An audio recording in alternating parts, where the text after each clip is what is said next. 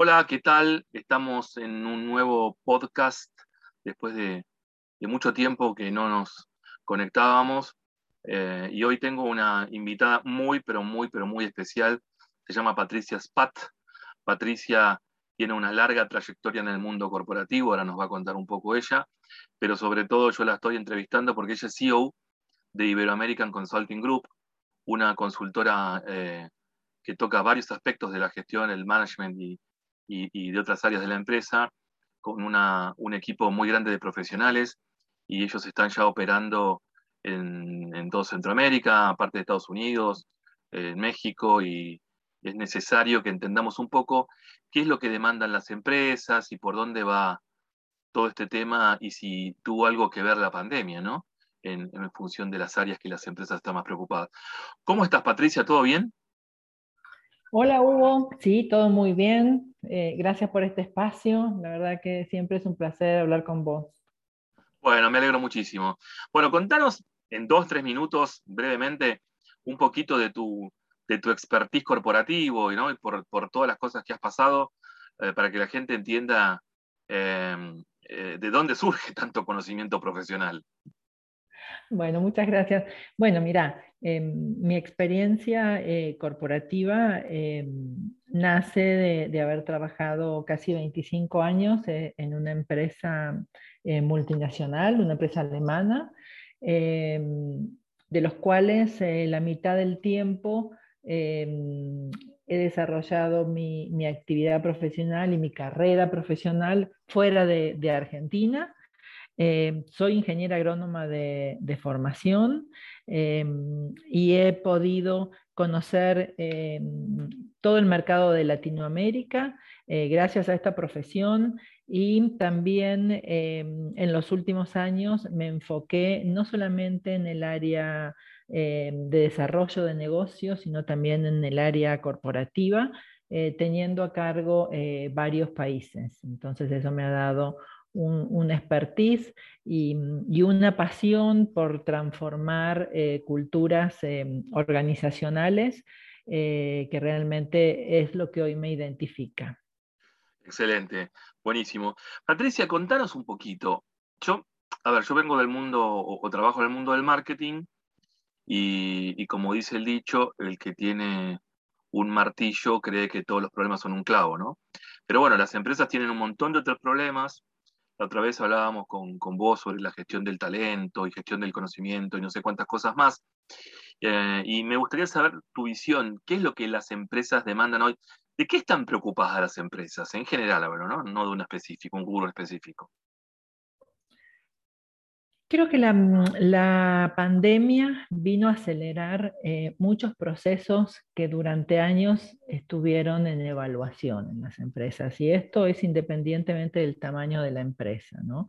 Pensar de mm, hace unos años atrás de, de trabajo remoto era algo que se evaluaba, era algo que las empresas lo tenían posiblemente como un día de home office entonces, la pandemia vino para acelerar toda esta transformación digital y poner em, toda la tecnología disponible eh, a disposición de la continuidad de, la operación. Pero toda esta tecnología y esta transformación vino para quedarse. Pero también otro tema importante que hoy las empresas em, tienen dentro del core es trabajar no tanto en el qué, sino un poco más en el cómo. ¿Cómo son mis procesos? ¿Cómo involucro a la gente en mis procesos? ¿Cómo hago que la gente que está trabajando desde de forma remota pueda tener una calidad de vida y un balance vida-trabajo apropiado? ¿no? Y cómo lograr en esta nueva normalidad que se avecina una vez que tengamos eh, todos todos tengamos eh, acceso a la vacunación y, podamos retomar a las oficinas, ¿cómo lo hacemos de manera equilibrada para lograr que no se pierda esa sociabilización que tenía eh, la oficina y que era el generador de, eh, de, mucha innovación y de muchas ideas nuevas. Cuando hablamos de innovación, cuando, cuando hablamos de em, creatividad, sin duda eh, el contacto humano es el gran motor. ¿no? Entonces, ¿cómo volver de manera segura a las oficinas y tener, recuperar ese espacio eh, de manera segura?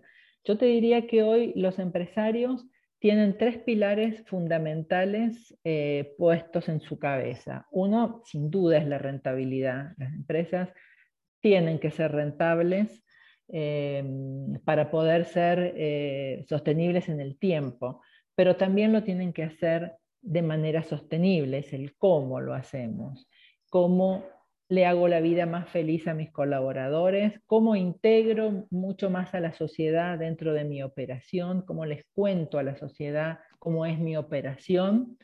Y otro fundamental es cómo mi operación se relaciona con el medio ambiente.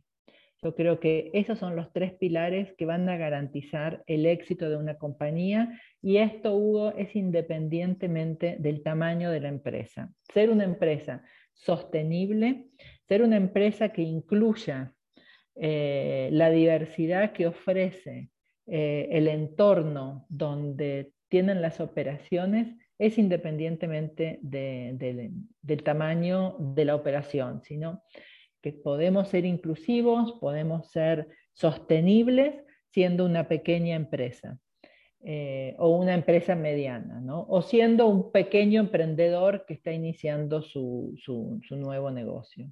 Creo que el tema de sostenibilidad vino para quedarse, creo que es un camino de ida, que no hay retorno y eh, la pandemia ayudó a acelerar esta toma de conciencia que ese es el camino. Sí, yo comparto para ser exitoso. sí, claro, claro, obvio, obvio. Y sustentable en el tiempo. Yo comparto 100% lo que vos decís. A mí me parece, no sé qué te parece a vos, que, que nos... Hablo siempre desde el punto de vista empresarial, ¿no? Que obviamente la línea con, con lo humano y lo personal es muy, eh, con lo personal, mejor dicho, es muy difusa. Eh, yo creo que las empresas, eh, más que tomar conciencia, se asustaron y, se dieron cuenta o nos dimos cuenta de que el momento era, el momento era ya. Yo te cuento esto porque eh, es muy, muy, muy común ahora que a nosotros trabajamos en experiencia del cliente y nos preguntan por la experiencia del cliente interno, ¿no? o sea, del colaborador. Y la verdad que antes de la pandemia no pasaba eso. No pasaba eso para nada. Era el cliente externo, porque las ganancias las produce el cliente externo, y ya sabemos que no es así, pero bueno, nadie se interesaba por eso. ¿Estamos más humanizados? ¿Qué te parece a vos? Totalmente. Y creo que esta humanización de las compañías tiene que ver con eh, atraer y retener a los mejores talentos. Hoy los jóvenes, los millennials y los centennials, em, no solamente buscan tener eh, un buen salario, sino buscan tener un buen ambiente laboral buscan tener un buen balance entre su vida personal y el trabajo. Y esto hace que las empresas hayan tenido que ver al cliente interno o al colaborador como un factor clave para, eh, para el bienestar eh, de la compañía, eh, sumamente importante. Y algo que tú decías del cliente externo también tiene mucho que ver con el tema de sostenibilidad porque la forma de hacer negocios eh, ha cambiado en el mundo, ¿no? Entonces la información que reciben los consumidores es muy, es mucha información y a veces hasta te diría es desinformación, pero sí quieren conocer ese producto que están comprando, cómo está hecho y cómo la compañía cuida a sus colaboradores. Y creo que esto de la seguridad, no solamente física, sino psicológica de los de los colaboradores eh, también es un hecho muy, muy importante y que tiene que ver con esa humanización que tú mm, acabas de, mencionar. ¿no? Y está bien que eso ocurra. Está bien que los jóvenes em, profesionales que ingresan al mundo eh, laboral tengan el suficiente empoderamiento para decir, me interesan los resultados de la compañía, pero también me interesa que la compañía me cuide que me cuide no solamente dando un buen espacio para trabajar, una buena silla, sino que también cuide mi seguridad psicológica. Entonces, em, creo que sí, que las empresas eh, se han vuelto mucho más humanas. Creo que los departamentos de recursos humanos han tenido que redefinir su agenda y de manera muy, muy ágil y rápida durante la pandemia. Y creo que eso es muy bueno porque mm, pone a las compañías como generador, como motor eh, mm, de, generación de empleos y, las hace mucho más humanas, mucho más cercanas a la gente y, mucho más cercano al consumidor. Excelente, excelente. Te saco un poquito del tema, en realidad creo que tu explicación es tan buena que, no, quiero agregar nada para no confundir. Eh, Iberoamerican Consulting Group es una consultora que da servicios principalmente en toda Latinoamérica. Y vos sos una de las personas que más experiencia tienen porque vos viviste las diferentes realidades de diferentes países, eh, bien este, eh, estuviste en el día a día de la empresa, de la economía, no es que pasaste de, de turista o hacer un trabajo de tres o cuatro días como, como paso yo generalmente. Así que vos viste todo eso. Ahora, como consultora, ¿vos crees que demandan lo mismo las empresas de los diferentes países o hay diferencia entre Argentina, Perú, Guatemala, México, no sé? Eh, estoy citando ejemplos al azar. ¿Cómo ves ese tema? Yo creo que depende, eh, Hugo, de, de la industria y del giro de negocio que tenga una empresa. Si una empresa es una empresa exportadora, eh, seguramente va a requerir em, estar, eh, digamos, alineada con esta, nueva, eh, con, esta nueva tendencia. ¿Por qué? Porque un producto que se exporta tiene que ser un producto trazable. Y al ser un producto trazable tiene que ver con eh, no solamente la tecnología que utilizan para la fabricación o producción de determinado producto, sino también cómo esa empresa trata a sus, eh, colaboradores, si tiene o no políticas eh, de derechos humanos, donde le garantice espacios óptimos para trabajar. Y cuando hablamos de espacios óptimos tiene que ver con espacios libres de acoso, Em, y también em, cómo yo soy un empresario inclusivo y no hay que tener miedo a la inclusión, eh, porque también eso tiene que ver con em, la definición de si un país entra dentro de algún convenio o algún tratado comercial eh, o no. eso yo lo cortaría.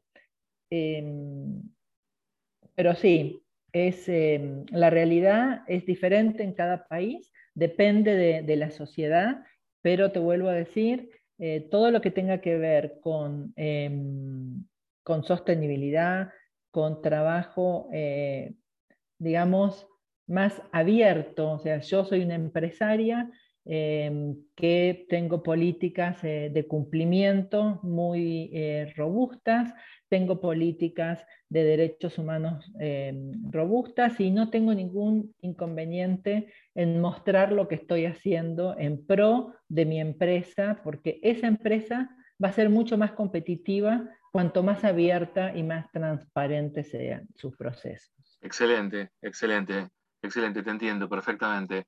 Bueno, ¿y cómo se ve la realidad argentina desde afuera, la realidad empresarial? Vos que, vos que nos conoces bien porque sos argentina, Sufriste, trabajaste acá, tenés familia argentina, tenés muchos amigos argentinos y nunca te desconectaste. ¿Cómo, cómo nos ves? Bueno, yo veo un, sector em, empresarial muy pujante, veo em, empresas eh, de tecnología muy, muy importantes, Em, donde se está avanzando muchísimo, a pesar del contexto país. ¿no? Yo creo que esa es la, gran capacidad que tiene el empresario argentino, que a pesar de, un contexto país que a veces no es muy favorable, eh, se sigue produciendo, se sigue creando y tenemos compañías eh, muy exitosas. Una de ellas es Mercado Libre, que está considerada una de las empresas donde la gente quiere trabajar. Em, no solamente en Argentina, sino en el resto de Latinoamérica.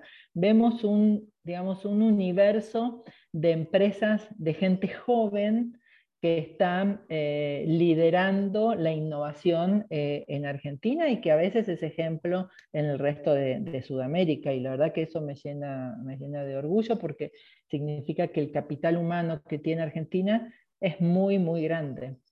Así que así es como lo veo yo y, te aseguro que así lo ven muchos colegas míos. Bueno, muchísimas gracias Hugo, gracias por, por este podcast. Eh, estoy a la orden, sabes que mm, para mí y para los que formamos parte de Iberoamerican Consulting Group es un placer poder estar eh, compartiendo lo que nos apasiona, ¿no? hacer que las empresas sean cada vez eh, más rentables, pero que dentro del core de la compañía siga estando la sostenibilidad. Gracias. Bueno, muchísimas gracias a vos. Hasta pronto. Gracias.